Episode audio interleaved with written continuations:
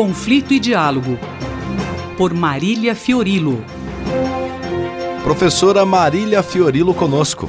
A professora vai comentar hoje esse populismo escatológico baseado no prazer de dizer e ouvir mentiras. Professora. Sido ouvinte da Rádio USP, era uma vez, nem tão antigamente, uma virtude chamada civilidade.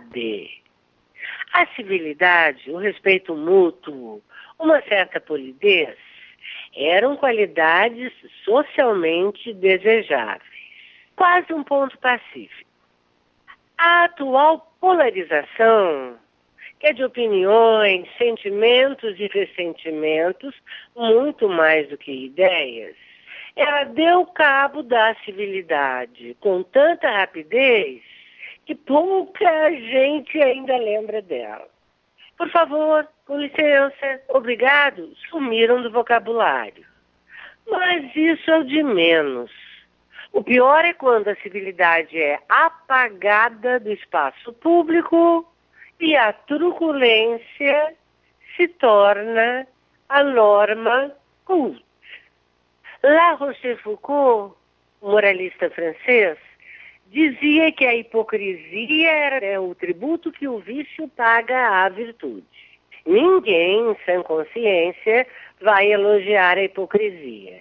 Mas lembremos que ela é um elemento ancestral da política e muitas vezes benéfico, como prestação de contas os reconhece a necessidade de ter tato para lidar com o adversário ou com a opinião pública.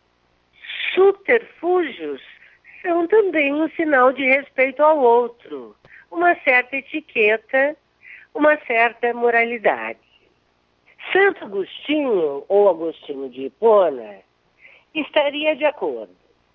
Ele pregava que, em certas situações, uma mentirinha benevolente era recomendável para evitar ofensas desnecessárias. Trata-se do suavilóquio, um modo de adoçar os fatos para não entornar o calmo. Pois bem, melhor o suavilóquio do que o sincericídio ignorante e brutal.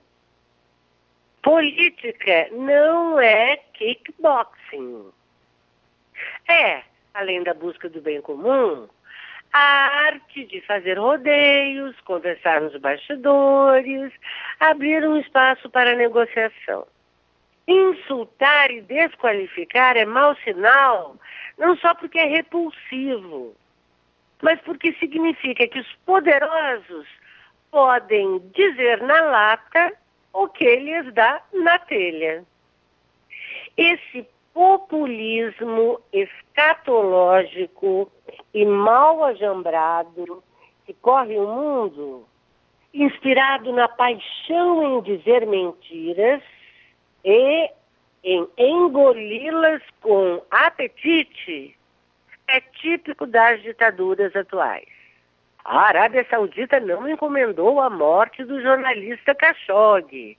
E o Kremlin não tem nada a ver com a estranha alergia que acometeu semana passada na prisão o opositor Navalny.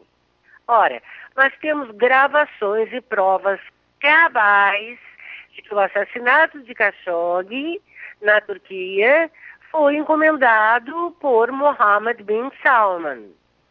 Outra, é quase uma grife russa usar agentes tóxicos para eliminar os dissidentes. Lembram do caso Skripal em Salisbury, que nós comentamos aqui na coluna? Lembram de Litvinenko, aquele crítico do Putin que foi envenenado com polônio?